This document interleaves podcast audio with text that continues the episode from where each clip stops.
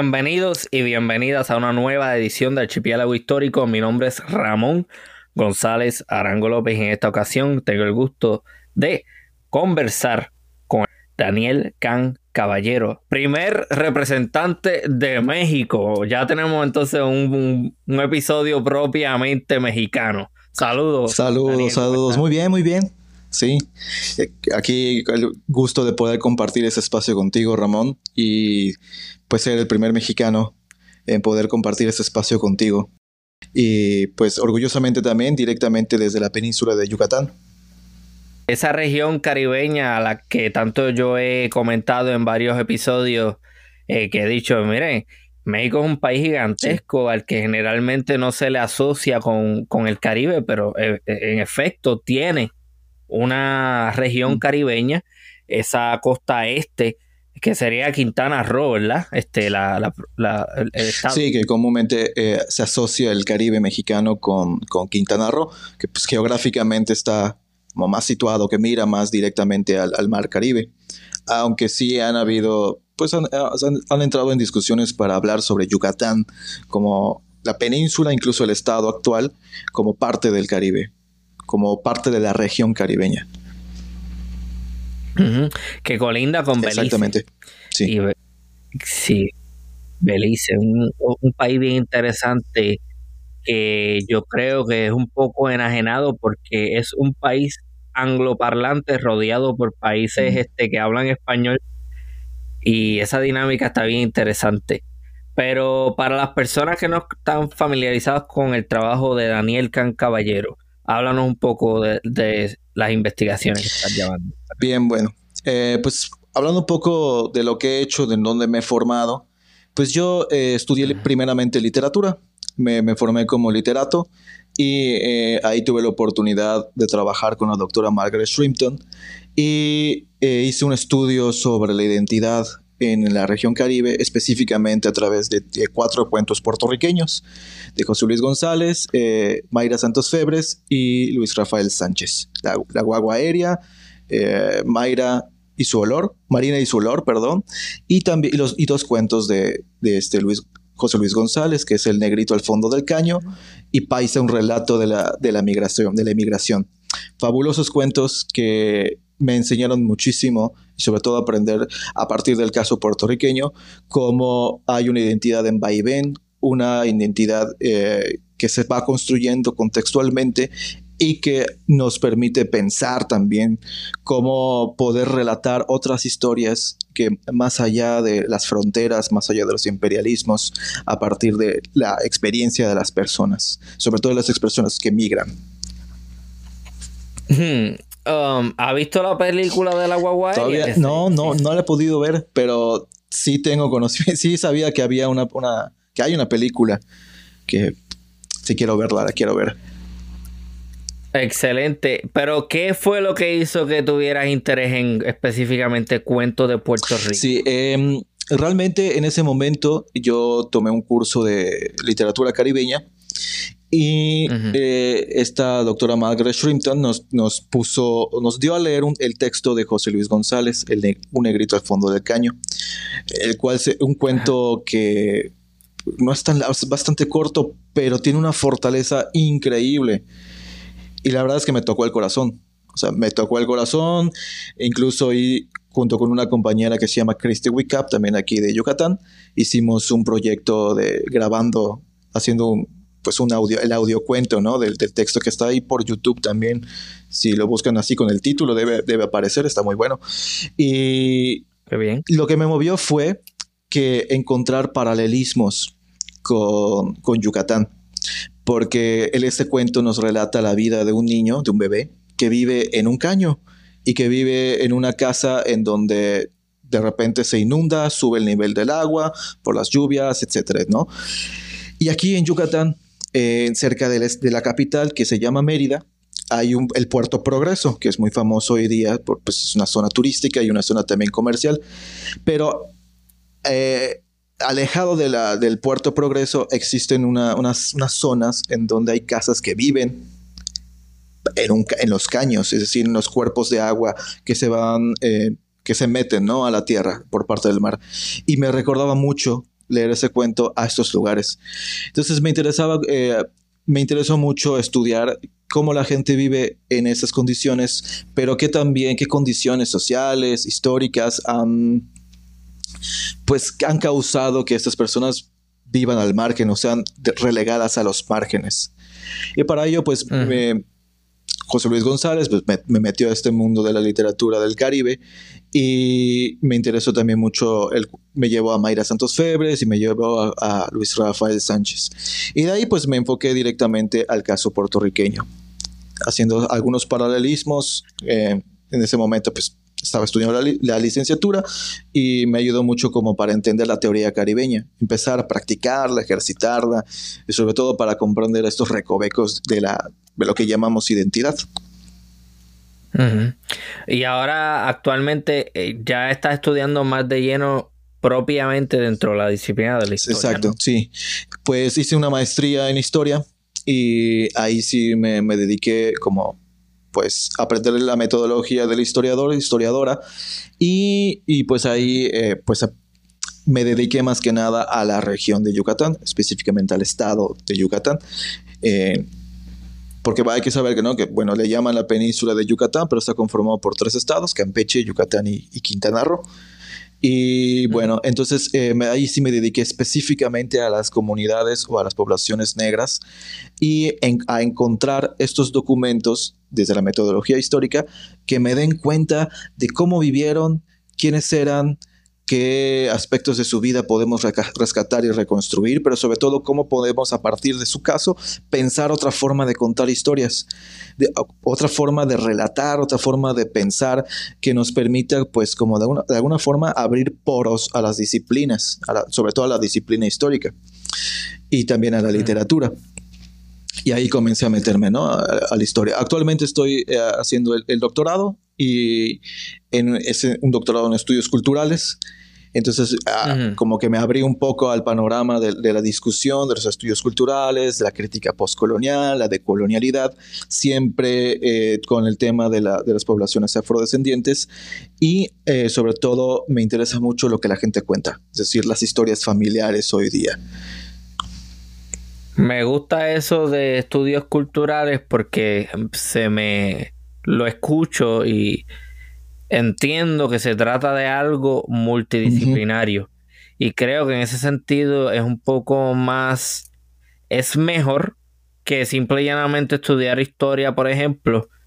Eh, porque de hecho la historia a menudo requiere, como quiera, eh, la presencia de otras disciplinas para entender algo. Sí, sí, Entonces, eso de estudios culturales me parece que va al grano en eso. Porque también uno de los problemas que tiene la historia una de las limitaciones que tiene es que es muy dependiente de lo escrito. Ese comentario yo lo he hecho muchas veces. Y bueno, está bien, hay historia oral, pero por lo general los historiadores se, se tienden a centrarse en, en, cosas que están escritas y si la historiadora o el historiador no tiene las capacidades de entender el contexto y construir un relato en base a eso que está viendo es bien peligroso. Eh, por ejemplo, este, este, ejemplo yo lo traigo a cada rato, la audiencia lo sabe, las crónicas que escribieron los colonizadores.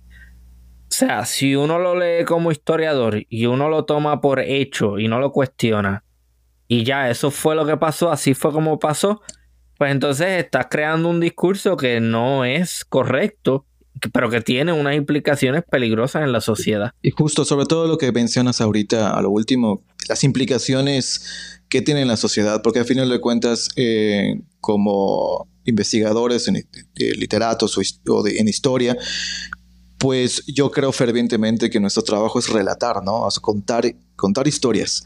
Y ya el método puede variar o puede cambiar, pero la fuerza de un relato, la fuerza de una historia que se cuenta siempre tiene implicaciones políticas y culturales.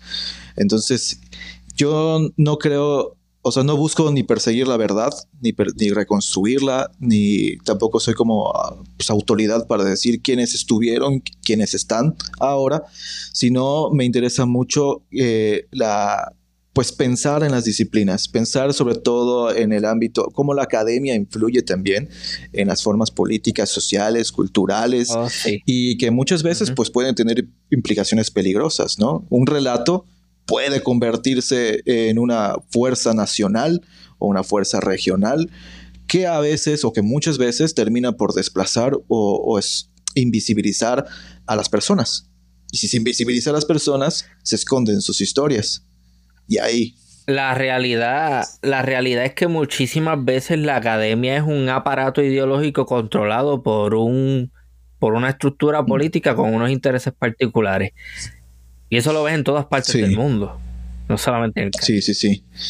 Sí, y también pues para agregar que pues sí, digo, yo estoy metido en el mundo académico y a veces ut- utilizamos la palabra academia de una forma como muy general, pero hay que recordar que las academias son formadas por personas. O sea, y hay un- grupos de académicos que forman academias que piensan de una manera que puede restringir, ¿no? Que puede como acartonar o encapsular. Ujú. Entonces también que el trabajo de los académicos es pensar un poquito fuera de ahí, ¿no? Es decir, ok, sí, soy académico, pero también hay que buscar otras formas de pensar, otras formas de contar esas historias.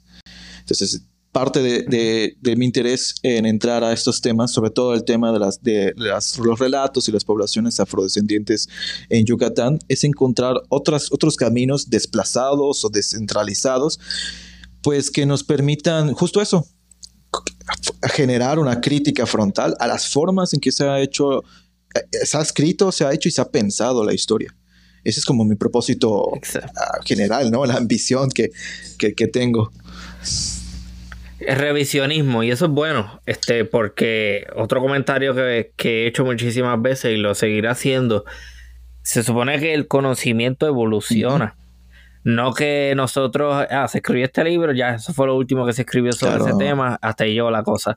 Se supone que hay una evolución, una continuidad y que hayan perspectivas nuevas que se vayan incluyendo para aportar a ese relato Claro. general y, y que cambie. Este, mucha gente a la vez que lo escucha diciendo comunidades afrodescendientes en Yucatán dice, pero espera, Mm. pero ven acá. Yucatán, México, no son no son por lo general indígenas. Pues no, miren, hay muchísima población indígena, pero también hay una población afrodescendiente que aunque es minoría, sí es parte de ese panorama. Eh, háblenos un poco más de esa comunidad afrodescendiente específicamente en Yucatán, Sí. por favor. Para pues, hablar un poco de la comunidad afrodescendiente en Yu- en Yucatán, pues vamos primero como un panorama general en México. Hay otros estados de la República Mexicana en donde la presencia y la formación de comunidades o poblaciones afrodescendientes es realmente notoria y es gigantesca. Hace poco, por primera vez en el 2020, se hizo el- un censo y en este censo se, agregó por primera, vez, por primera vez la pregunta sobre eh, la- el autorreconocimiento como afromexicano. Y nos sorprendimos bastante porque la población es gigantesca, o sea, es bastante. Es cierto que las poblaciones indígenas son mayoritarias, pero por ejemplo en la costa chica de Guerrero, en Oaxaca y en Veracruz hay una gran población afrodescendiente. Hablando de, de Yucatán, es ah, por momentos polémico y a veces es un poco como aventurado hablar de poblaciones afrodescendientes, em, porque no hay una comunidad eh, específica como hay en ot- otros estados que se autorreconozca o que forme una agrupación ¿no? visible. Sin embargo, hay una gran cantidad de personas que en el censo se re- autorreconocieron como afroyucatecas. Entonces, ¿dónde están esas personas? Y esa es una de las preguntas que me he hecho, ¿no? Porque si bien no hay una comunidad eh, política o que esté reunida para luchar desde esta perspectiva étnica de la afrodescendencia, hay gente que se autorreconoce y que forma parte de su vida diaria, ¿no? Es, a veces es tan como sencillo en una plática conversando con tus cuates, tomándose unas frías ahí, y salen los relatos del abuelo, de la abuela, salen las historias que les contaban de niños, y casi siempre, la mayoría de las veces, aparece, no en todas las familias, pero en muchas, aparece un abuelo, una abuela que te decían, ah, es que mi abuela, mi papá me contó que mi abuelo venía de Jamaica tenía el cabello así, tenía el color así y de esta manera, ¿no? Ah, me contó mi papá que, está, que mi abuela se casó con un pirata en Campeche.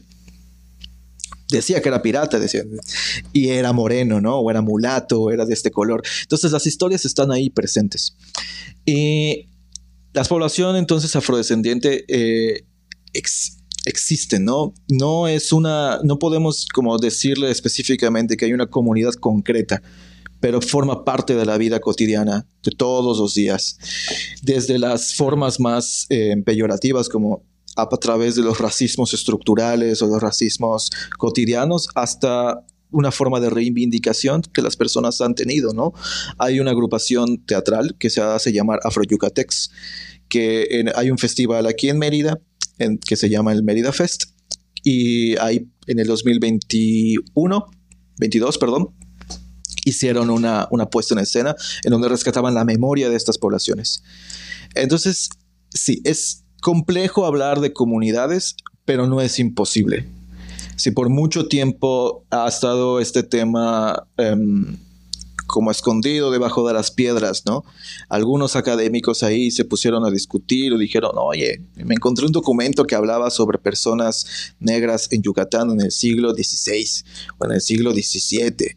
Y así fueron apareciendo poco a poco documentación y se comenzaron a preguntar qué pasa con esto, ¿no? ¿Dónde quedaron estas personas? Más o menos por ahí, ¿no?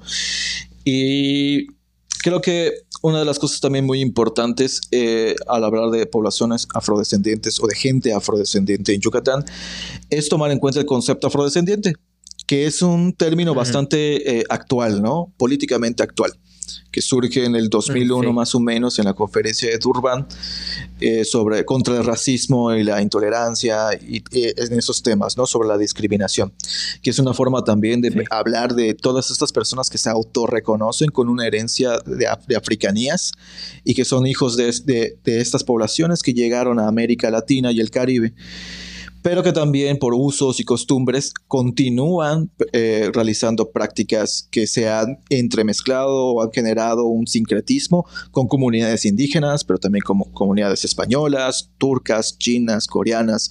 O sea, realmente no podemos eh, obviar que el Caribe es un crisol y que ahí comienza esto, eh, lo rico de estudiar estas, estas poblaciones, porque no se trata de estudiar una sola identidad, sino de entrar a este, a este gran abanico de colores y de perspectivas y ideas que tiene, que tiene nuestra región. Eso, eso escucha bien bonito y no es la primera vez que lo escucho. Eh, eh, pero a la vez presenta una serie de problemas cuando tratamos de organizar políticamente al Caribe, me explico. Yo pienso que el Caribe debe aspirar como región a tener el poder para sí y, controlarlo nosotros mismos, los caribeños. Eh, hasta el día de hoy, el, Caribe sigue siendo para todos los efectos una periferia de imperios. Entonces, eh, sí está bien que aceptemos nuestra diversidad, pero a la vez representa no un obstáculo, pero sí algo que quizás nos haga un poco difícil organizarnos porque tienes tantas perspectivas. Entonces, tienes diferentes grupos con diferentes intereses. Entonces, más que obstáculo, yo creo que la palabra que estoy tratando de decir es reto. Claro. No estoy diciendo que es imposible, pero yo creo que quizás estoy desviándome un poco, pero me viene a la mente que es una fortaleza, pero a la vez es un reto para ciertos propósitos. Sí. Y, sí. Sí, sí, sí, concuerdo contigo, ¿no? ¿no? No es imposible y a veces se queda como en un ideal, un ideal político, pero sí nos, nos plantea un gran reto, sobre todo como algo que, acabas de decir que me parece muy importante, ¿no? El Caribe siempre ha sido como ese escenario geopolítico históricamente, ¿no? De los, de los conflictos y los problemas de los imperios, parece que fueron al Caribe a solucionarlos de alguna forma, comerciales, políticos, imperialistas sobre todo. Y yo creo que una de las cosas que también me he puesto a pensar es que eh, como que el gran, la gran, el gran regalo en el Caribe es la diversidad y la diferencia, pero justo nos plantea un gran reto. Cómo poner de acuerdo, cómo llegar a una armonía de con tantas vertientes, tantas aristas, tantas ideas. Y yo creo que, que una de las grandes dificultades es el, pues el modelo nacional, ¿no? un modelo nacional que al final siempre eh, se va estructurando con sangre y territorio. Es quiénes son los que pertenecen a este lugar. Soy diferente a ti. Bueno, digo, puedes pasar. y siempre va, siempre va a empujar una narrativa homogénea. homogénea. Y alguna vez leí un texto de una autora llamada Zulma Palermo, que siempre uso porque me saca de apuros, que decía cómo, cómo poder, parafraseándola, ¿no? Cómo poder pensar si no tenemos los recursos para siquiera comenzar a pensar. Es decir, cómo poder pensar diferente si toda nuestra vida hemos, eh, nos han enseñado o hemos aprendido a pensar de una forma o bajo cierto núcleo de conocimiento gringo o un conocimiento europeo o sea, como, modelos teóricos epistemológicos, ¿no? Por eso me encanta cuando tú dices, eh, en el Caribe tenemos que eh, voltear y, a ver y tomar la, ponernos en acción para recuperar, y para recuperar, pero también para crear nuevas formas, ¿no? De, conocer, de ver, de sentir. Sí, sí, sí, definitivamente. Vamos a ver entonces qué traerá el, el futuro, pero volviendo al tema de los afrodescendientes, porque reconozco que quizá lleve la conversación a otros a otros lugares que no necesariamente tocan ahora. este, sí, pero ok. Los afrodescendientes en Yucatán. Em, ¿De cuándo data esa primera ola? Porque asumo que llegan como resultado del proceso de esclavización. Y le llamo ola porque me, imagino que no llegan dos ni tres. Me imagino que literalmente es un proceso paulatino en el que se crea una ola de embarcaciones con esclavos para trabajar en desconozco eh, qué tipo de, de, plantación hay en Yucatán que haya justificado eso, pero algo debió mm. haber habido para eso, ¿no? Sí. Eh, como la primera podemos datar o nos podemos remontar a los primeros, los primeros años de conquista y de implantación del sistema colonial en lo que se conocía como la Nueva España. Eh, tenemos que tener en cuenta que Yucatán en ese momento era una capitanía general que estaba administrativamente le rendía cuentas a Nueva España como virreinato y que pues ahí se conectaban con, pues, con la corona española, ¿no? Y Yucatán entonces eh, a lo largo del, sistema colonial, siglo XVI hasta finales del XIX, pues sirvió como un puerto, muchas veces se menciona como un lugar de paso en, el gran, en la gran ruta del esclavo en el Atlántico, porque conectaba con Luisiana, por ejemplo, eh, con Cuba, con Jamaica. entonces, en ese paso comercial, no solo esclavo, eh, también llegaban este, estas personas a, las costas yucatecas. Es cierto que, bueno, mm, el comercio esclavo en Yucatán no fue tan eh, riguroso, no fue tan grande como si lo fue, por ejemplo, en Veracruz eh, o en Guerrero a través de la nao de China que llegaba a Acapulco, lo que hoy es Acapulco, que se destinaban todas estas personas al trabajo en las minas y en otros lugares para extraer metales, para los monocultivos. En Yucatán no hubo hasta ese momento una, una, un modelo de plantación y aquí comienza lo interesante porque comúnmente hablamos de la, de la esclavitud desde un modelo económico de, de plantación. ¿Qué pasa? ¿Y qué pasa con Yucatán? Al no existir un modelo económico de plantación que explote una, un tipo de recurso, eh, ¿qué pasa con esas, personas? ¿no? Llegan aquí y se empiezan a integrar de forma doméstica a muchas de las casas de los señores y señoras de aquel momento.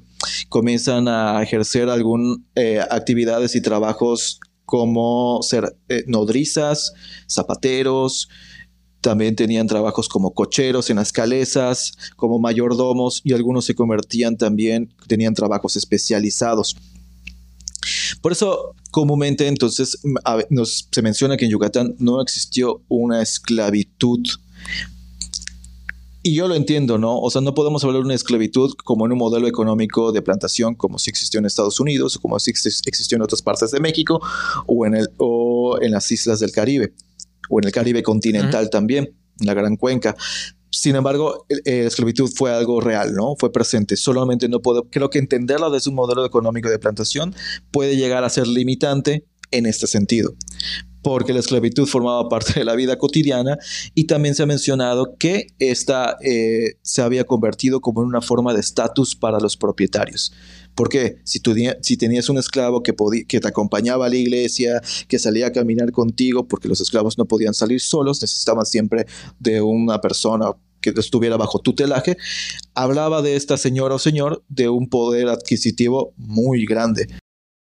O sea que por lo que estoy escuchando, eh, la presencia de afrodescendientes no responde a las mismas dinámicas que otros lugares del Caribe.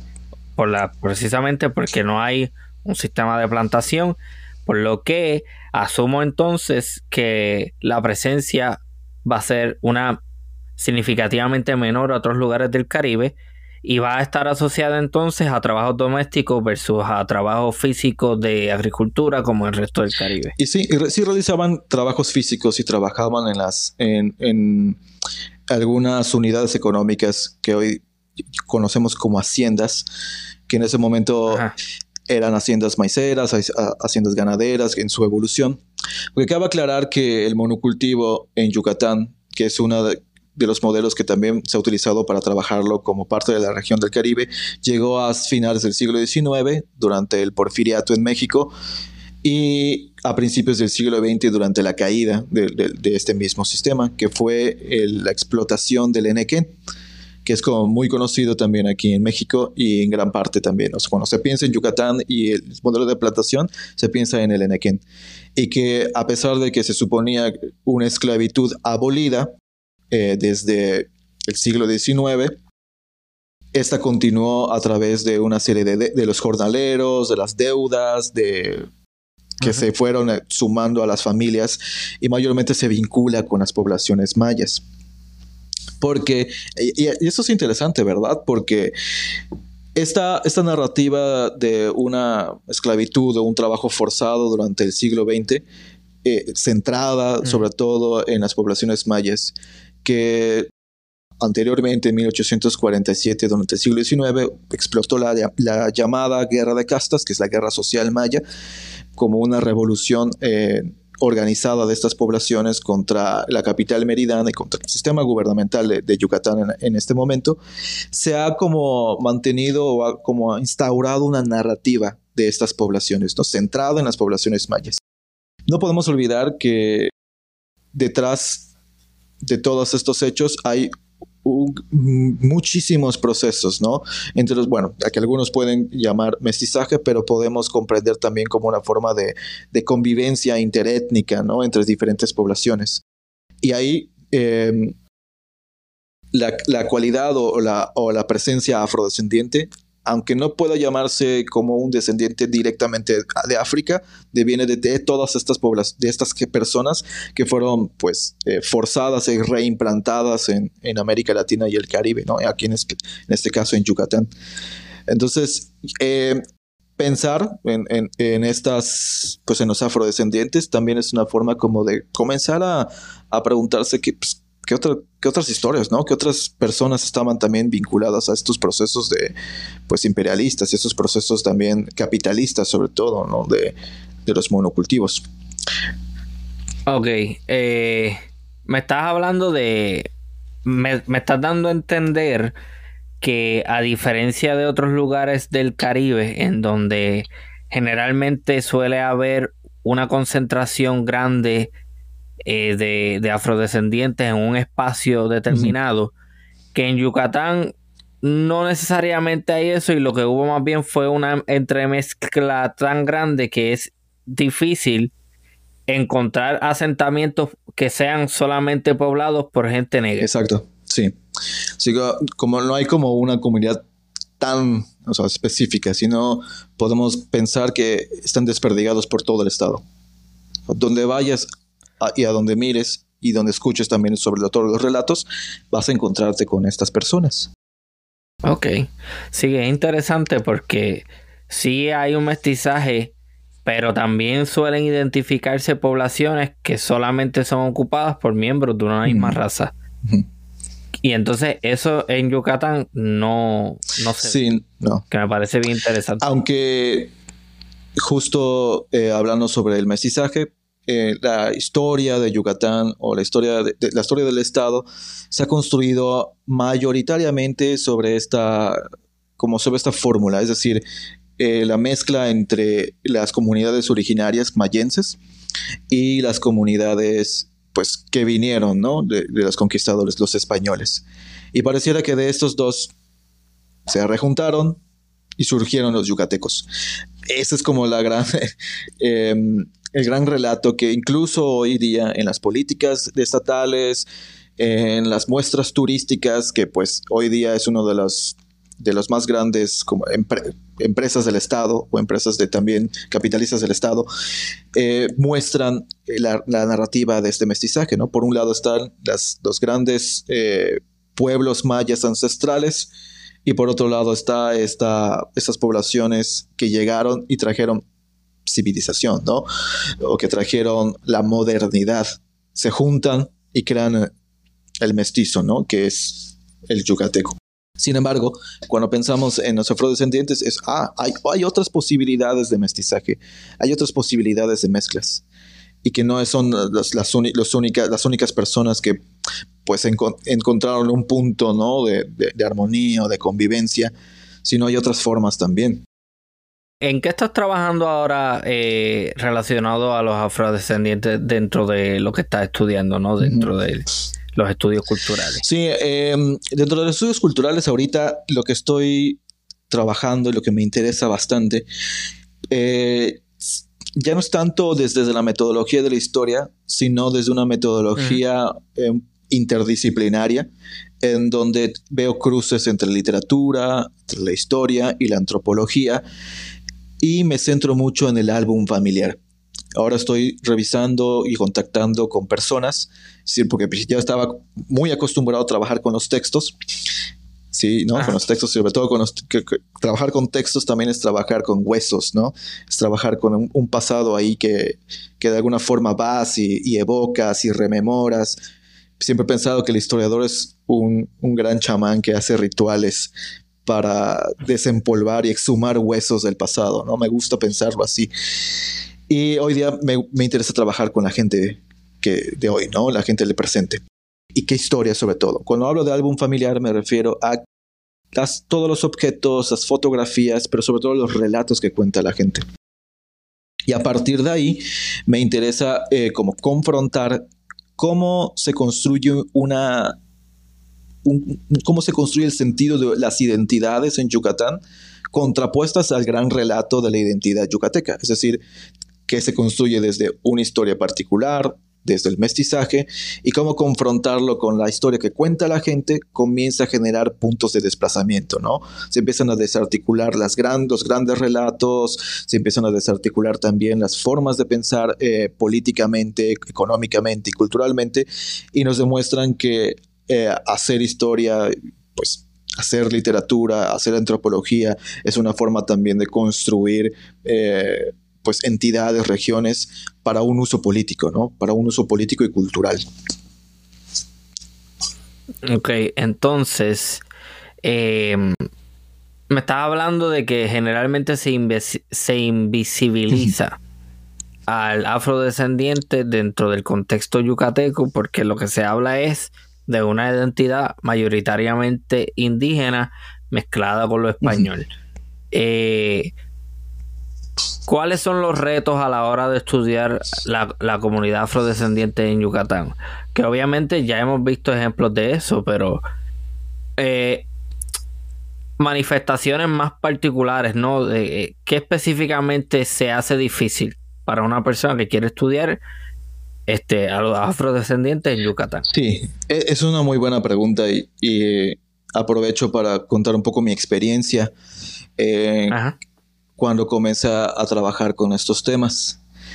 Eh, una, creo que uno de los principales retos que se plantea al inicio de, cuando vas, quieres trabajar o cuando te interesan estos temas, desde, y hablando no, desde la disciplina histórica, es la documentación.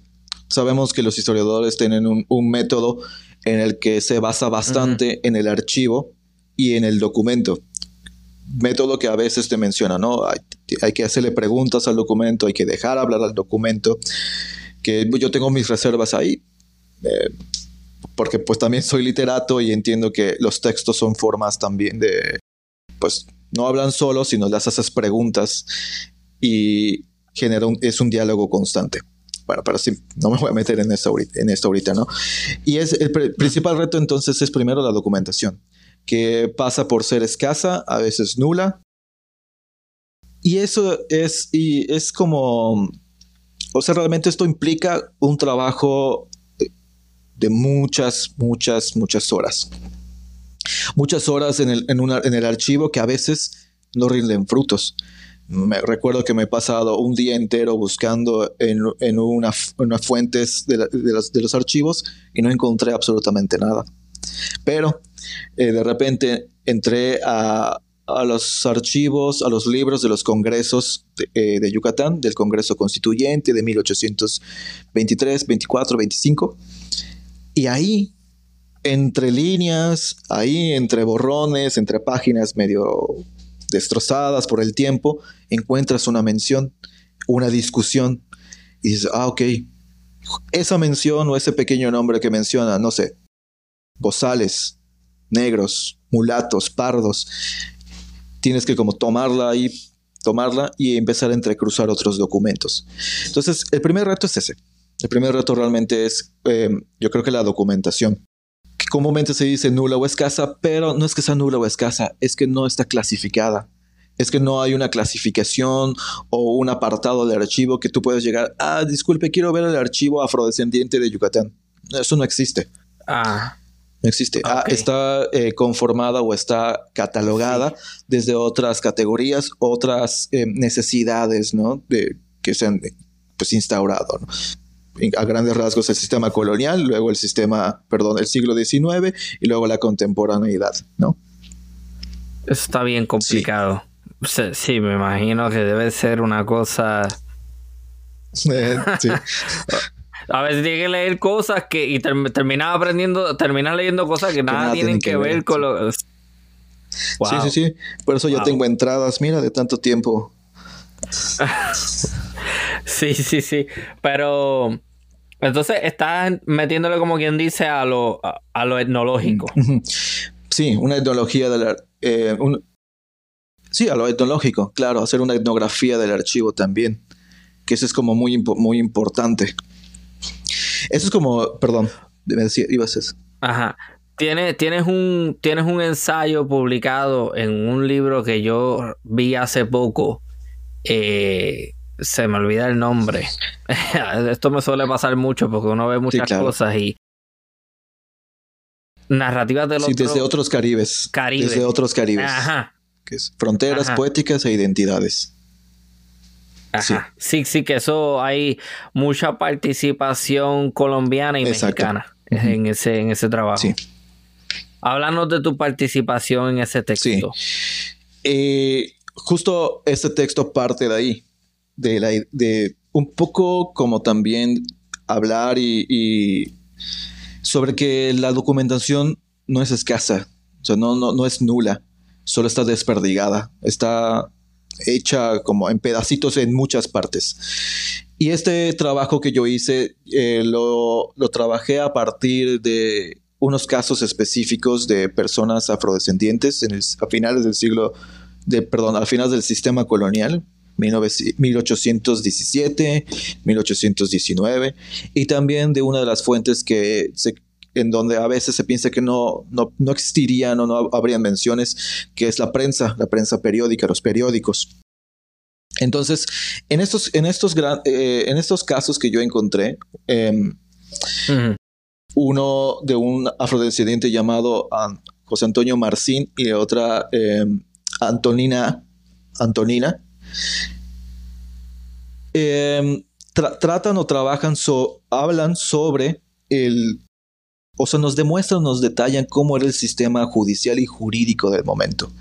Y eso es como muy importante porque nos van a dar detalles de cómo, cómo eran y sobre todo de la agencia que tenían contrario a lo que se cree o cuando se habla de personas en, bajo estado de esclavitud o un estatus de esclavo o esclava, se cree que son personas sin agencia o personas que están eh, completamente subyugadas a, un sistema, pero estos casos nos muestran cómo son capaces de negociar bajo los, las pocas ventanas jurídicas y judiciales que tenían, las formas de, la, de libertad que, sub, que pues la nación entrante o, una nación de carácter liberal que comenzaba a despuntar, pues prometían como una forma también de vida, ¿no? La igualdad, la equidad y los derechos que comenzaban a como a empezar a, cocinarse ahí. Y por otro lado tenemos las, las, notas eh, periodísticas en donde son una serie de notas económicas, es decir, avisos económicos en donde están, se ponen en venta esclavos y esclavas eh, posterior a, la independencia de México que es en 1821. Ok, entonces algo que yo quería también hacer con esta conversación era romper con esta idea de que, porque cuando uno habla de México, la, muchísima gente rápido piensa en carteles y el narcotráfico y ese tipo de cosas. México es un país extenso con muchísimos estados. ¿Cuántos estados tiene México? Este 32. 32 tiene 32 estados los cuales varían en tamaño. Eh, eh, tiene unos estados gigantescos en el norte de México, que es por lo general en donde se encuentran este tipo de conflictos armados y, problemas relacionados al narcotráfico, pero tienes, o sea, tienes un país tan grande que no necesariamente presenta los mismos problemas en sus diferentes partes. Hablan un poco de la región de Yucatán, que por lo general, eh, comparada con otros lugares, tiende a ser más segura, y tiende a ser, eh, tiene, tiende a tener una cultura, exacto, más, más, más segura, más calmada en relación con otros lugares de México, que actualmente están pasando por unos problemas relacionados al, al trasiego de drogas, etcétera. Sí, y sí, es importante visibilizar que, México, ¿no? Como país, ah, hoy día está atravesando por una serie de violencias extremas. Eh, hoy día está también pues en marcha el proyecto también de la militarización del país y también los problemas con las drogas, de los carteles, con los militares y con la policía también, ¿no? No es por nada que México, por momentos también algunos estados y el, país sea como un lugar peligroso para periodistas y para mujeres también. Es cierto que en Yucatán se dice que no pasa nada, Sí, y también es cierto, uno cuando llega aquí puede respirar un ambiente diferente. Eh, hay que recalcarlo, sí, es un lugar tranquilo y que por su la historia que ha, pues los procesos históricos que ha vivido, que de repente es, aislado del resto del país o es o tiene una cierta tendencia a, a pensarse de forma provincial, separada a la nación mexicana aunque, aunque anexada de manera constitucional. Eh, de momento tiene como otro tipo de cultura, otro tipo de forma de, ser, de estar y de vivir. Y sin embargo, sí quiero, me gustaría mencionar que aunque visiblemente o, lo que se menciona al mundo, Yucatán es, es un lugar tranquilo, la violencia es como más en la vida cotidiana, ¿no? Justo hablando sobre las personas afrodescendientes, uno de los principales factores que, que al momento de estudiar estos temas nos revelan son los racismos estructurales. Porque inmediatamente una de las cosas que pasa en Yucatán cuando se habla de personas negras es pensar que son extranjeras. Y el color de piel funciona como una forma de clasificar y de generar estatus. La misma ciudad de Mérida está dividida en dos partes, la del norte y la del sur, siendo la del norte la, parte de la ciudad que se constituye como la ciudad que se quiere, la ciudad donde hay el desarrollo económico, el desarrollo de las grandes plazas y centros comerciales, y el sur que se, que se, se vislumbra o se ha construido también como un lugar pauperizado. Y no es casualidad que en esta zona pauperizada eh, existan o vivan personas que son racializadas. ¿Y qué pasa con esto? Eh, si bien en las noticias no siempre aparece, cuando platicamos con estas personas, como pasa lo siguiente, la policía los persigue o les entran a una zona comercial y los están vigilando, o también recuerdo muy bien un, compañero, un amigo cuando estudiaba literatura, salió a, comprar a una tienda eh, de conveniencia y en la noche, ¿no? y, la policía los paró en su bicicleta y dicen, ¿qué hacen por acá? ¿Qué, están haciendo aquí? No, no, no, hay que hacerles un cateo. Es, es, algo aleatorio. Pero lo, curioso es que lo aleatorio siempre esté dirigido a esas personas racializadas. Entonces, sí, es un lugar tranquilo, y no puedo negar que es un lugar donde la calidad de vida y la tranquilidad que no puede respirarse desgraciadamente en otros lugares de México es, es real, pero también es muy real que las personas racializadas y las mujeres ah, viven un constante peligro y un constante, una constante violencia estructural. Mm. Ok, entiendo, entiendo. Habías mencionado, dijiste una palabra clave que me hace pensar en esta dinámica que existe en el Yucatán como que se le ha visto históricamente como una isla. ¿De dónde sale eso? Porque sí he escuchado eso en varias ocasiones, de que a pesar de que esté pegado a la nación mexicana, o sea, es parte de la nación mexicana, y no hay una separación terrestre por río o por mar o lo que sea, históricamente se, se, es como ha sido como considerado y llamado una isla. La península de Yucatán una isla aparte o cosa aparte. ¿De dónde sale eso?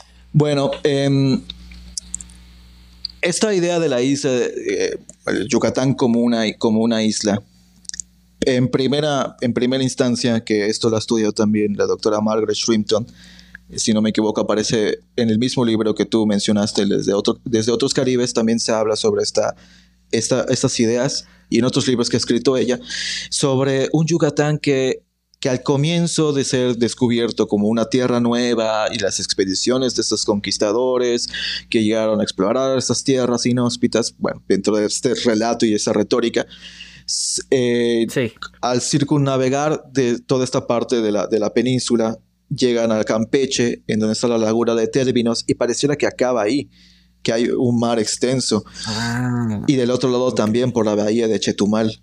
Entonces digo, bueno, eh, a falta de una mejor pues, tecnología en ese momento, la primera impresión que tienen es de que Yucatán es una isla.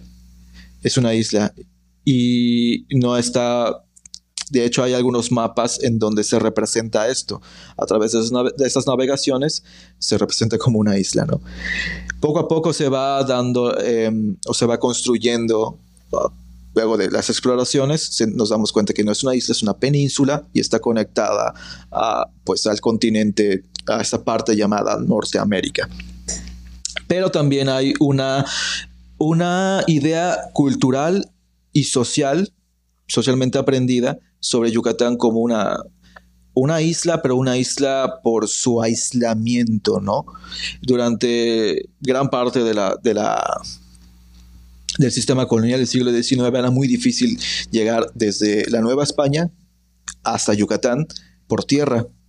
Era muchísimo más sencillo llegar al puerto de, Veracruz y de ahí partir en un, zarpar en un barco y llegar al puerto de Campeche o al puerto de, de, Cisal. Y digo Campeche porque durante el siglo XIX, hasta antes de los 50 del siglo XIX, todavía pertenecía a, la llamada Yucatán, que es la península, y más tarde se separa, y en los 70 del siglo XX se separa Quintana Roo. Entonces, también esta idea genera un aislamiento. Era muy difícil porque, bueno, salir de Yucatán, te ibas hacia el sur, llegabas a la, a la selva en Chiapas, o te pasabas por Campeche hasta Tabasco y llegabas a, los pantanos o a estas selvas, ¿no? Era un difícil acceso, además de llegar por las montañas y demás. Yucatán pues es una, planicie de, roca caliza, una, una llanura. Entonces era mucho más fácil llegar por mar. La conexión de Yucatán a México y el Caribe siempre ha sido marítima. bueno. Sí, tiene sentido, pero qué interesante eso de, porque eh, la, la, lo que hacían los españoles entonces es que iban por las costas poquito a poco y, estaban ahí creando el mapa. Entonces, naturalmente, lo que van a pensar es: pues, pues esto es una isla, porque si me meto por este lado, encuentro un río. Exacto. Que para ese tiempo no era un río, eh, ellos pensaban que era otra cosa. Encuentro este cuerpo de mar, entonces, si me voy por la otra parte, encuentro este otro cuerpo de mar. Ah, pues es el mismo cuerpo de mar. Y esto es una isla grande. Ah, de ahí es donde sale entonces eso. Qué interesante. Sí. Ok. Sí, eso de la. Eh, que, es inaccesible también y de ahí todavía se siguen encontrando pirámides mayas y todas esas cosas. Sí, ¿no? Eh, sí. Eh, toda esa, esa área que es bien extensa, bien exacto, bien tupida, bien complicado, me imagino, pasar por ahí. Sí, que, por ejemplo, en el norte de, la península, en el estado de Yucatán, pues es un poco selva baja, ¿no? De pastizal. no diré una sabana, pero a veces me recuerdo una sabana porque es una llanura extensa y un monte bajo. Yéndose al sur, a Quintana Roo, la selva crece exponencialmente, ¿no? Y, y, eso porque se acerca un poco más, más al sur, a Chiapas, a Belice y toda esta parte. Y sí, se siguen encontrando en, eh, vestigios, eh, rocas, piedras, monumentos, templos, casas, lugares ¿no? que habitaban los mayas eh, prehispánicos. Y que hoy día también ah, pasa algo muy curioso porque hay una gran explosión inmobiliaria y especulativa en Mérida, en Yucatán, que pues están tumbando y gran, gran parte de los montes en, en, las poblaciones cercanas a la capital de Mérida. Y esto ha provocado que, bueno, eso es un problema aparte, ¿no? De, un problema del capital y de, la, de, nuestra modernidad. Pero también justo esto sucede que aparecen nuevas, nuevas eh, estructuras o nuevos basamentos, cimientos de, la cultura, de la cultura maya. Sí, ok. Y también están teniendo problemas con la gentrificación. Gigantesca, ¿no? Sí que desplazamiento de las comunidades autóctonas por gente que viene de otros lugares. Creo que Estados Unidos es bien importante ahí también. Sí, sobre todo personas de Estados Unidos. Bueno, hay gente de otras partes del mundo también, ¿no? Que han venido, que es mucho más fácil. por ejemplo, empezó en el centro de la ciudad. Eh, comprando esas casas antiguas abandonadas y remodelándolas. Pero ahora pasa también, se gentrifica de otras zonas, crecen los precios, la gente no puede pagarlos y se van desplazando a las periferias. Y ese es un, un, un gran problema, ¿no? Y otra vez, otra vez, eh, insisto, las personas desplazadas son las personas racializadas. Justo estas personas que devienen de estas eh, múltiples, eh, llamémosle mezclas, esas múltiples mezclas entre personas mayas, personas afrodescendientes, personas coreanas, que han llegado de forma migrante al estado de Yucatán. Porque no podemos olvidar que, todas que Yucatán se forma a partir de la migración que es un gran fenómeno justo como pasa en el resto del Caribe, ¿no? El movimiento humano es extenso y ha llegado de Belice, de Honduras, de Cuba y... Sí, Cuba está bien cerca. Cerquita, sí están así, casi se tocan, sí. Sí. Sí, sí, sí, hay muchos cubanos que, que utilizan a la península de Yucatán como un punto cercano, en vez de irse, si la intención es migrar hacia los Estados Unidos, muchas veces lo que hacen es que en vez de ir por la, por la Florida, lo que hacen es que bajan, entonces hacen el camino. Pero hay gente que también se queda, este, precisamente por las condiciones que presenta versus otros estados de, México. Ok, hablemos un poco de los mayas, porque hablar sí, de Yucatán y no hablar de los mayas, este, eh, va a haber mucha gente que me va, a, me, va a querer cortar la cabeza. Este, hablemos de ellos hoy en día. ¿Hablas maya o, no? No, desgraciadamente no, no sé hablar maya. Em, y esto, o sea, sí lo lamento porque mi papá, mi abuelo, mis abuelas sí hablaban maya. Y pasaba algo muy interesante. Eh, bueno, yo soy de los noventas, ¿no? Del siglo XX pero antes, ya, ya soy viejito, Y pasaba algo muy, muy característico que era que las familias decidían no enseñar maya, porque con la entrada de, la, de los, por el desarrollo educativo de calidad moderna neoliberal, el español se, se convertía en la lengua del éxito. Pues se enseñaba español en las escuelas y hoy día pues el inglés también, ¿no? Entonces el maya ya no servía porque, como lingüísticamente hablando, diferenciaba y marginalizaba a las personas. Pasaba también que muchos apellidos mayas, por, eh, por ejemplo, Ek significa estrella, pues en vez de llamarte Ek, te llamas Juan Estrella, por ejemplo. Se fueron cambiando. Oh, Pasaba bastante. Wow. O em, sucedía también que eh, al momento de reconocer al niño, eh, pues el sistema del, registro civil no era tan, al menos a principios del 20 y posterior, a, mitad del siglo XX, no, no, era tan sistematizado, podían cambiarse el apellido y ponerse otro que les gustase más, o que más que les gustase más, que fuera útil, ¿no? Socialmente. sí, porque, porque, en Yucatán los, los apellidos siempre han servido como una forma de, de marca, de marca social. Es decir, si tienes un apellido que puedes datar o registrar años atrás y que te conecta a una familia española o una familia libanesa o una familia, pues adquieres un estatus. Y los apellidos mayas son relegados y pues de alguna forma son marginalizan a la persona, ¿no? Por ejemplo, yo, mi apellido es Khan, mi apellido es Maya, que significa serpiente. Eso iba a preguntar, a pesar de que no sé hablar maya, conozco pues, muchas palabras eh, eh, mayas que usamos pues a diario, ¿no? Y que comúnmente se la ha llamado como el español yucateco.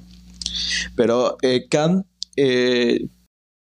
como pues se debería escribir con la letra K.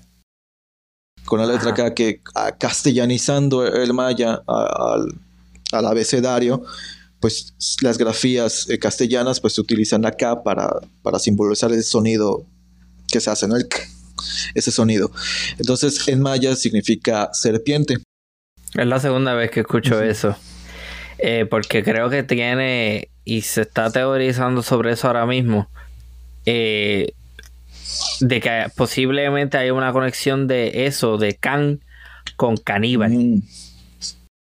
Pues, no sé, yo no soy el experto, pero he escuchado varios, porque están habiendo estudios ahora mismo que están probando una relación entre diferentes palabras que encuentras en el español de las Antillas eh, asociadas a este civilizaciones indígenas previas a, a, la llegada de los conquistadores que sí tienen relación en vez de con la costa norte de, América del Sur, que usualmente se, hubo un discurso que hablaba mucho de, que estas, estos pueblos indígenas llegaron cruzando por las islas pequeñas desde el Orinoco, desde allá de Venezuela, pues realmente se está probando que eso no es la única forma en la que los indígenas se desplazaban y están habiendo estudios que muestran que hay relaciones entre el maya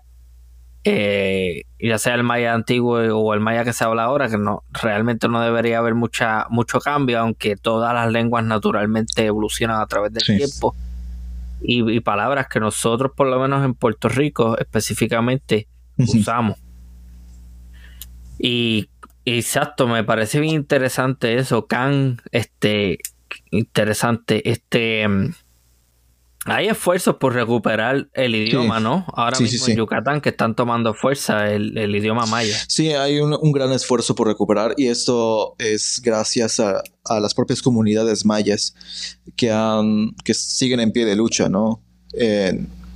no solamente resistiendo, eh, o sea, hay una resistencia, pero también proponiendo, creando. Hay una gran gama de escritores y escritoras eh, mayas aquí en Yucatán que escriben poesía, que escriben literatura en, lengua maya. Entonces, no solo yo, no solamente es una recuperación o un rescate, sino es una puesta, así, una puesta en escena para, para ejercer el derecho a hablar tu lengua. Y esto es fascinante, es fascinante. ¿cuáles son esos núcleos mayas que son más potentes? O sea, sabemos que están esparcidos en, en, toda la península y sabemos que hay una presencia entrelazada, pero de casualidad, a diferencia del caso negro, eh, lo, indígena suele tener núcleos que son exclusivamente indígenas. Mm, verás, aquí no soy, no soy un experto en el tema. Tengo algunas nociones sobre ello y entiendo que, por ejemplo, al menos hablando de Yucatán, la presencia maya es pues total, ¿no? En el estado. Incluso en Mérida hay mucha gente que habla, que habla la lengua maya que la habla, que la practica y que puede comunicarse fácilmente a, través, a través de ella. Em, pensándolo desde un aspecto histórico, pensando en la llamada guerra de castas, la guerra social maya, eh, hay una gran comunidad eh, maya que fue desplazada al oriente. Es lo que hoy día se conoce como el, el estado de Quintana Roo.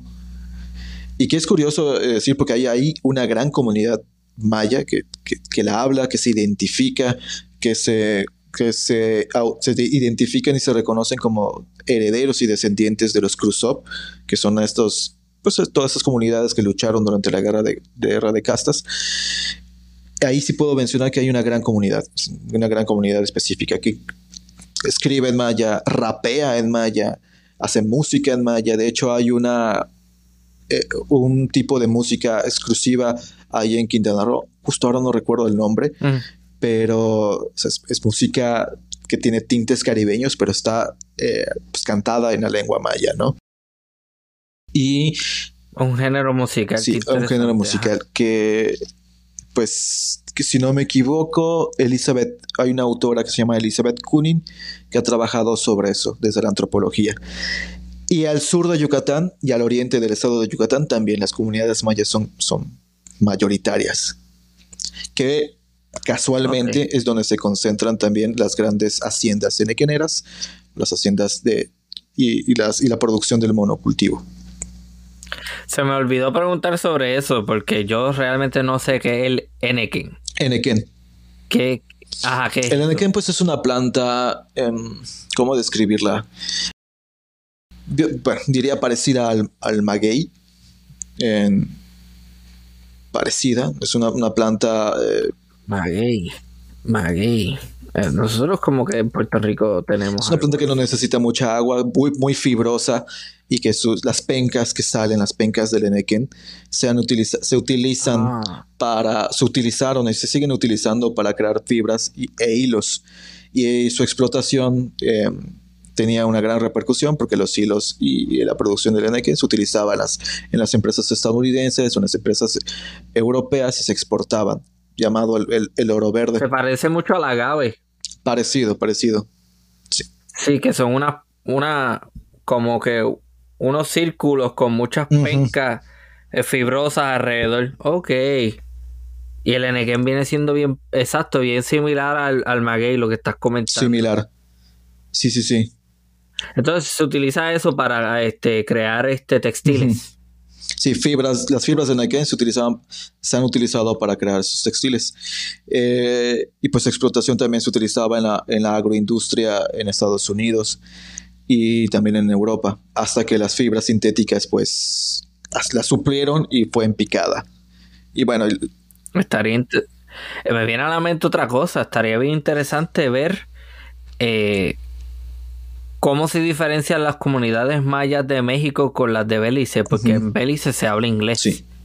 Entonces me imagino que algún tipo de diferencia tiene que haber, por lo menos en donde, en las áreas más pegadas a la costa. Porque yo asumo que entonces en, las áreas de menor acceso, pues la, la, la cultura es la misma. Porque realmente al final del día estas líneas que utilizan los, naciones, las naciones modernas son líneas arbitrarias que muchísimas veces no necesariamente crean diferenciaciones entre las personas de un lado y del otro. Estaría interesante ver entonces cómo... Ok, yo estoy buscando participación de Belice y ha sido complicado. Sí, sí, sí, sí, sí. Conozco algunas personas que han trabajado sobre Belice, pero no son, no son de Belice. O sea, yo no conozco gente de Belice, pero sí mucha gente que ha trabajado con él y seguramente estas personas tienen muchas más conexiones con, con gente que ha producido ahí en, el país. ¿Cuáles son los platos típicos de Uy, no termino de contártelo, de contarte todos. yo, hay una gran fusión en la, en la, comida yucateca, porque de todas las migraciones que han, que han llegado, todas han aportado un ingrediente, una preparación. Por ejemplo, las más tradicionales o las que podemos contar los panuchos, los albutes, son deliciosos. Los panuchos son los albutes son tortillas hechas a mano que son fritas.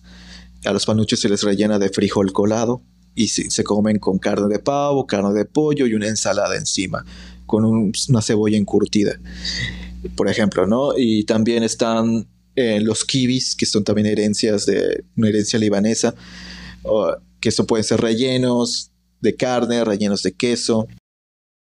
También tenemos el queso relleno, que es el queso, el queso de bola, el queso gouda, que se rellena de carne molida y se hace una salsa que es mm. con, la, con masa, con masa espesa y salsa de tomate y nunca puede faltar los chiles habaneros para darle ese toque especial de picor.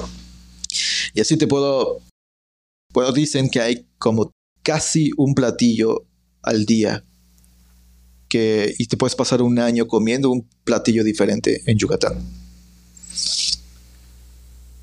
Oh, yo definitivamente voy a tener que ir. Vengan, vengan, coman rico. eh, ¿Acapulco dónde queda? ¿Eso, ¿Eso es en la costa o...? Paz del este? Pacífico, en Guerrero, el estado de Guerrero. Ah, ok, sí. Por alguna razón estaba como que poniéndolo cerca de allí, pero no, es, en otra región sí, El que está en la península es Cancún. Ah, Cancún. Ya, ya sabía yo que, ajá, Ahí, Cancún. El, puerto de Cancún. Pero ese está, ese está mirando para el Golfo. Cancún está mirando al Caribe, al mar Caribe. ¿O sí? Ah, más para el norte o... Del estado de Yucatán está al sur. Bajando al sur hacia que sería el este, si no me equivoco, mirando, mirando al, mar Caribe. Sí, porque ya Cancún, que es el estado de Quintana Roo, está mucho más cerca de Belice y del Golfo de Honduras. Ok, entiendo, entiendo. Qué interesante. Bueno, pues esto ha sido una conversación bien variada. Hablamos hasta de comida. Sí, sí. Pues es que Yucatán es un lugar ecléctico y heterogéneo. Tiene un montón de lugares, un montón de culturas. Y creo que es una de las cosas que nos hermanan con el Caribe, ser un crisol, ser un, ser un crisol. Y que me gustaría decir que, que somos orgullosamente caribeños, los yucatecos. Ah, exactamente. Yo sabía que se me estaba olvidando algo y estaba tratando de hacer la conexión. Eso, esa noción de yo mexicano caribeño, ¿cuán fuerte es? Aquí en, Yucatán es, digamos, algo que se ha estado estudiando, algo que se ha estado reivindicando actualmente. Porque durante mucho tiempo Yucatán se ha visto como, pues un lugar, como reitero, ¿no? Un lugar aislado, un lugar propio. Incluso históricamente ha tenido sus intentonas de ser un país, una república eh, independiente y siempre se ha, construido a partir del, binomio maya-español, sobre todo desde la cultura maya. Y esta, este estudio de Yucatán como el Caribe, mm, no te puedo asegurar exactamente, pero sí empieza a finales del siglo XX y quien conozco como, una de las máximas exponentes de, este, de este trabajo, como un modelo de Caribe continental, a partir del caso de la literatura yucateca, es la doctora Margaret Shrimpton. Ella ha trabajado muchísimo con, con esta idea de un Yucatán Caribe, que no necesariamente se vincula a través de las afrodescendencias, sino que también se puede vislumbrar a través de las comunidades indígenas, las comunidades mayas. Eso está bien interesante porque yo jamás he considerado a los mayas como, como caribeños. Eh, o sea, desde una perspectiva histórica. No estoy hablando de los mayas modernos. porque siempre hablamos de los aztecas y de los mayas y de los incas como estas grandes civilizaciones indígenas, pero para mí los mayas siempre ha estado en Centroamérica como tal y no necesariamente es algo caribeño. Mm. Pero entonces el trabajo de ella está rompiendo con eso de alguna manera. Sí. Sí, que desde los 80s, 90 más o menos ha trabajado eh, esto, esto y del cual también yo me, bueno, yo fui su estudiante, ¿no? Entonces me uno también a estas, estas, estas, estas reflexiones, estas críticas y yo solamente que yo lo hago a través de la, desde la historia, ¿no? Desde la historia y desde los estudios culturales. Por eso cuando trabajo afrodescendientes no, no necesariamente estoy buscando a la persona la persona negra, a la persona afrodescendiente en Yucatán. Estoy buscando esos relatos que construyen una identidad, una identidad ecléctica, una identidad diversa, que por momentos me gusta llamarlo metafóricamente una identidad oceánica, es decir, que se mueve constantemente como un oleaje en el mar y que, y que el, mar, lejos de ser una, una frontera para aislar, es un, una gran red de conexiones Sí, sí, sí. Yo tengo que reconocer que en gran medida mi noción del Caribe a lo largo del tiempo ha sido principalmente una que no que privilegia, pero que sí pone a lo negro como, ok, esto es lo representativo caribeño. Pero sí, eh, hay, hay un elemento, lo que pasa es que, por lo menos en el caso de Puerto Rico, hay una mezcla, hay un mestizaje. Los indígenas no se extinguieron, como dice mucha gente. Eso, eso es incorrecto. Pero sí tiendo a llegar a esta conclusión de que, por, por ejemplo, la cultura de, Martinica, de Jamaica, de Cuba, de Puerto Rico, de Haití, de República Dominicana, tiende a ser negra. Sí algo distintivamente negro, eh, de, mucha, como le digo, mucha percusión, de mucho color eh, y de unas manifestaciones culturales que son particulares. Pero estoy em, empezando a abrir mis horizontes y a ver que, porque obviamente también es una perspectiva antillana. Claro. Pues yo soy, yo soy del Caribe antillano. Y, a través de este proyecto he ido rompiendo también con esa idea del Caribe como solamente las islas. El Caribe no son solamente las islas, por eso es importante traer a personas como tú que amplíen esa perspectiva y digan, mira, no, sí, está bien las islas, pero hay una presencia indígena bien fuerte en Centroamérica que también es parte de, ese, de, esa región que llamamos Caribe. Claro. Y es una y es algo que está pidiendo o reclamando una atención o ser parte de. Porque siento que hasta cierto punto hay como que una, una división.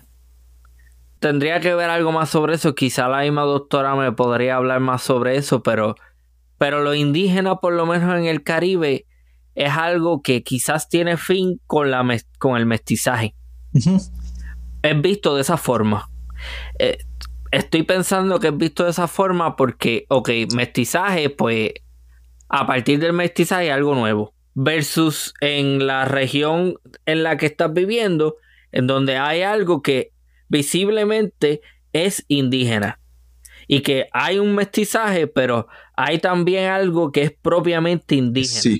Entonces, como nosotros vemos todo eso como parte de un mismo panorama, este, está, es bien interesante. Yo, y vuelvo y repito, he hecho este comentario en otras ocasiones también. Eh, yo también estoy aprendiendo. Yo me embarco en este proyecto para aprender. Yo no lo sé todo. Hay muchas opiniones que yo tengo que en el futuro van a ser probadas como incorrectas o viceversa. Van a haber muchas narrativas que, a lo mejor yo en estos momentos me suscribo a ellas, pero que en un, futuro no.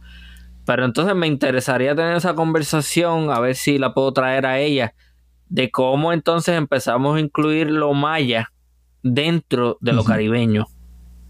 Eso está bien interesante, ¿verdad que sí? Sí, sí, es interesante y es una, una gran propuesta también porque así como hablar de afrodescendencias en Yucatán es polémico, hablar de lo maya como caribeño puede llegar a ser polémico también para algunas escuelas, para algunas tradiciones, para algunas personas, porque comúnmente lo maya se, se relaciona con la tierra, con la milpa, pero no necesariamente con la costa, no necesariamente con, con los puertos o, o más allá de fuera de, de la península hacia el Caribe.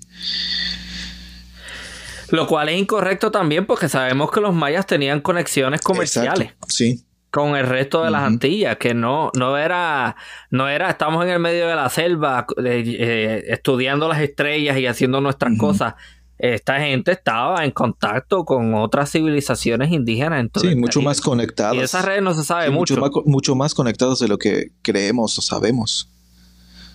Que es algo que, en lo que hay que investigar. estaba hablando, yo estaba hablando con una arqueóloga marina los otros días y ella me habló sobre eso, sobre, eh, sobre estas conexiones que existían, que los españoles cuando llegaron se dieron cuenta de ello y lo que empezaron a... Por la, las, el posicionamiento de los asentamientos españoles eh, tempranos no son casualidad.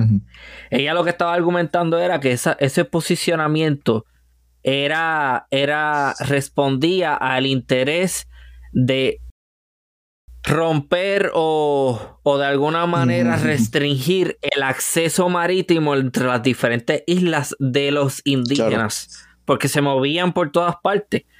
Entonces, eso me parece que hay mucho por descubrir ahí, porque es que siempre tendemos a ver al Caribe como que no hay mucho contacto. Entonces también hablé con una historiadora eh, costarricense que me dijo eso, que la costa norte de Costa Rica siempre fue bien caribeña porque era lo más, era lo más próximo, versus lo interior, lo que le llaman el Valle de Costa Rica, que era más restringido, por precisamente lo que estábamos hablando de que se da en México también, que mientras va para el sur era más fácil conectar con otras partes del Caribe o conectar con el propio México a través del Golfo que tratar de cruzar por ahí, pues lo mismo pasa en Costa Rica, entonces ella me dice que es un fenómeno reciente del siglo XX, que, que en el cual esas poblaciones eh, costeras de Costa Rica, en vez de, mirar al, Caribe, empiezan entonces a mirar al centro, porque en el centro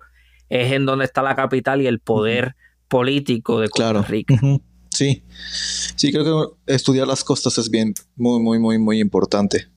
Y ahora que pensaba justo en los primeros asentamientos o los asentamientos de, españoles aquí en Yucatán, en las costas, a, existió o habían algo que se llamaban vigías, que era un puesto de poder que se les daba a ciertas personas como de confianza dentro del sistema colonial español de la Capitanía General de Yucatán, que servían justo para eso, para vigilar el mar, quienes llegaban, quienes salían.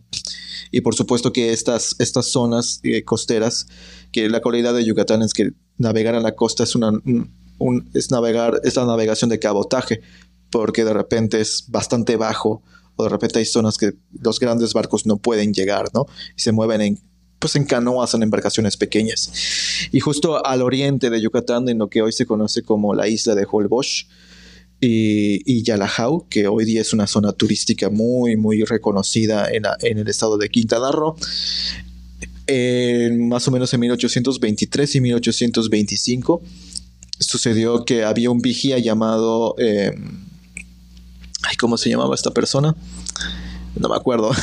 Pero este vigía eh, estaba coludido en, un, en la introducción de negros bozales. Habían entrado por, por el oriente a través de, las, de los manglares y esa zona de navegación baja, de cabotaje, eh, un grupo de personas llamadas bozales, ¿no?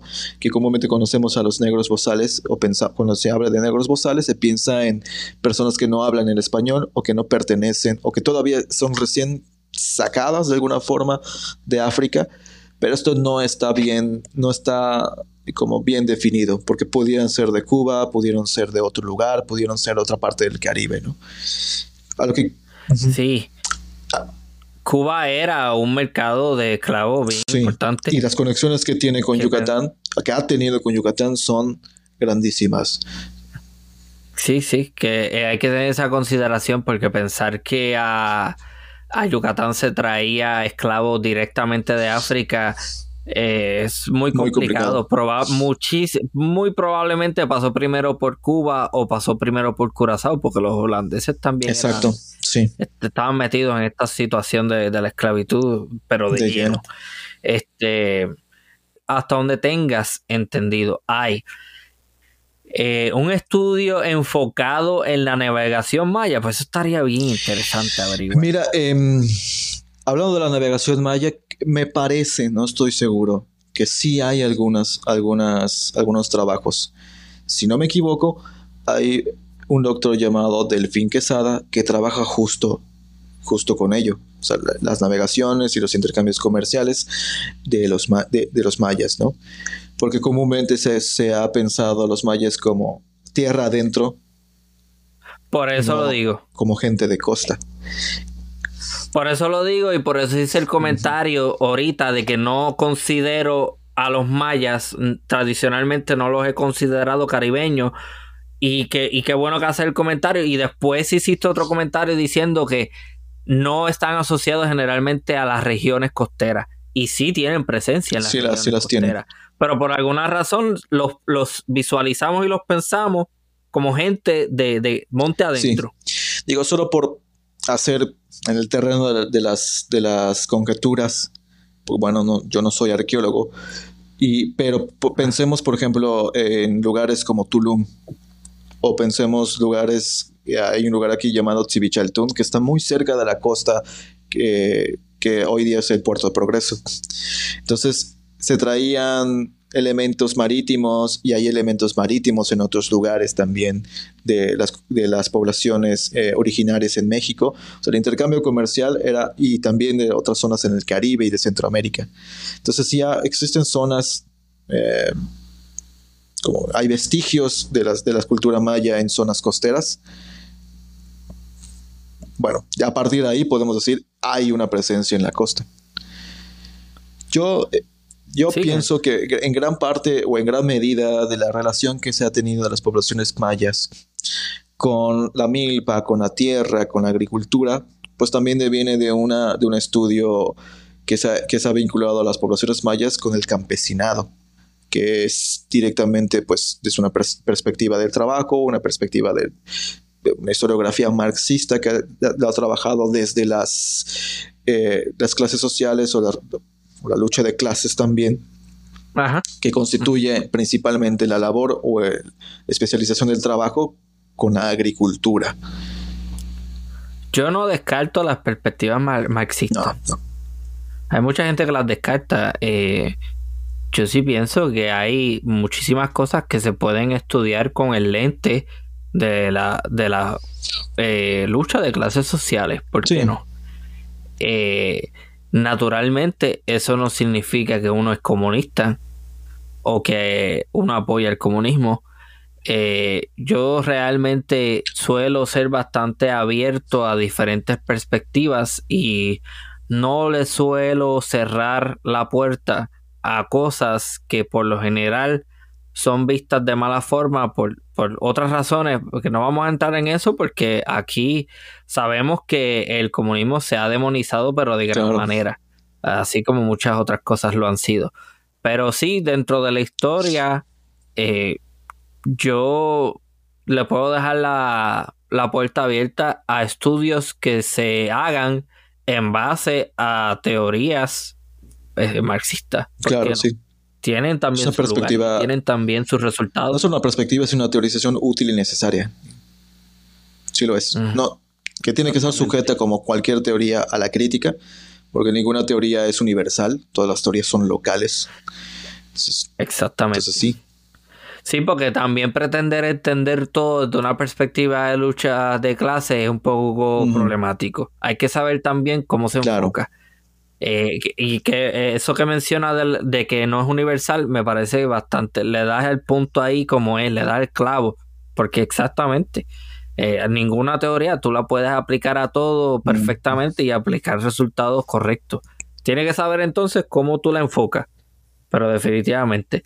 Em, Vamos a ver entonces cuándo ves la película de, la guagua aérea y me, me dices después que te sí, Sí, sí, yo la quiero ver. quiero. Hay otra película que yo vi los otros días que me lo recomendó una historiadora eh, cubana, eh, La Última Cena, de Tomás Gutiérrez Jalea. Mm. Está, está en YouTube. Este...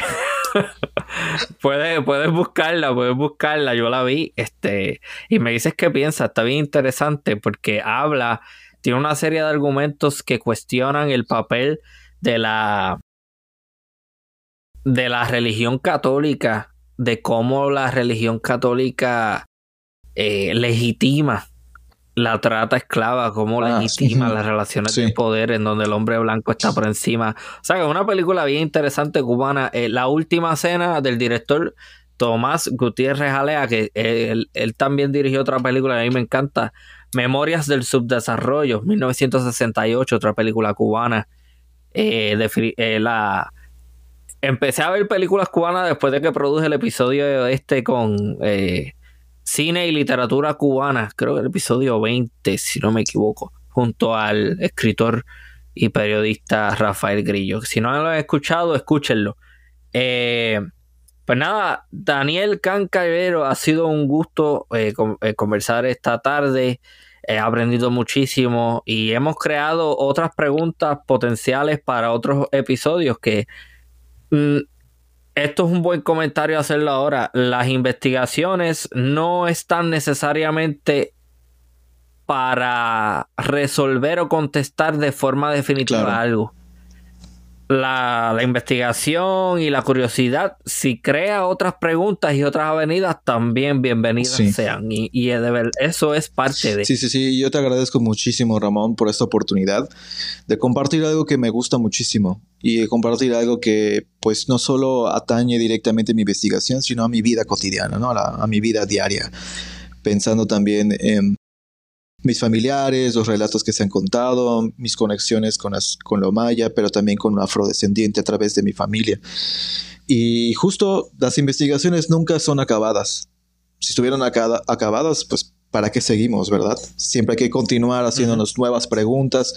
Y, sí, yo también he aprendido bastante aquí contigo y, me gustaría seguir aprendiendo, escuchando a, los, a las y los nuevos invitados a tu excelente programa. Ah, muchísimas gracias. Pero antes de acabar, me gustaría, porque creo que, si no lo hago, me voy a arrepentir. Eh, ¿Nos puedes hacer recomendaciones de producciones culturales, de películas o libros que sean de Yucatán para la gente que va a estar interesada en aprender más? Sí, em, de película no, películas no conozco muchas, pero de eh, algunos autores y novelas sí. Por ejemplo, les recomiendo mucho a un, autor que se llama Joaquín Bestard Vázquez, que... Bestar con eh, B-E-S-T-A-R. Bestard. ¿Así? Termina con D. Joaquín ah. Bestard Vázquez, que tiene, de repente es un autor que, es que experimenta bastante con, con la forma de escribir, pero que trabaja justo con el mestizaje en Yucatán no un mestizaje que, sea solamente maya español, sino la posibilidad de otros tipos de mestizaje, otras formas de relacionarse, otras formas de pensar. Trabaja mucho con la memoria y con la historia desde la familia. Hay un libro muy, muy bueno que se llama 101 años Coyoc, que es la cuenta la historia como es como si estuvieras leyendo y te, te, estuviera contando la historia de Yucatán, un abuelito de 101 años. Entonces te lleva por momentos al siglo XIX, te lleva por otros lugares al siglo XX y empieza a entreconectar diferentes tiempos en el relato de un abuelo. Es, 101 años. 101 años Coyoc. Ah, 101 años con K. Este, C o K. Sí. Con K, Y me imagino, ¿no? También hay una autora, pero me busco, se llama eh, Ana Patricia Martínez Cuchín, que ha hecho, ha hecho un gran trabajo poético también. Es una escritora de, origen maya, es una escritora maya. Sí, también les recomiendo mucho, mucho, mucho su, su, lectura, porque ha hecho un trabajo también de recopilación y de la oralidad sobre todo. a pesar de que ha escrito, se ha, como dedicado a rescatar la oralidad de, las, de los pueblos mayas. Y tiene unos textos así fabulosos. Son algunos, ¿no? Hay un montón, hay un montón. Y hay, pero son los que te puedo mencionar ahorita que trabajan directamente con, con estas temáticas. Ok, excelente. Pues ahí lo tienen, este, gente. Si quieren aprender un poco más sobre la cultura de Yucatán y de Quintana Roo también y de Campeche, todos esos estados que actualmente forman o están dentro de la península de Yucatán, pues ahí entonces tienen unas recomendaciones. 101 años Coyoc, eh, la, ¿cómo se llamaba la, escritora? Ana Patricia Huchim, con H, H-U-C-H-I-M, ah. Huchim. Entonces tienes el otro Bestart. Es el mismo, Joaquín Bestart. Joaquín Bestart, ok. Ah, ok. Él, fue entonces el que escribió 100 años sí. Ah, ya, pensaba que eran como que... Ok, perfecto. Bueno, pues muchísimas gracias nuevamente Daniel Can Caballero y esta ha sido una nueva edición de Archipiélago Histórico. Hasta la próxima.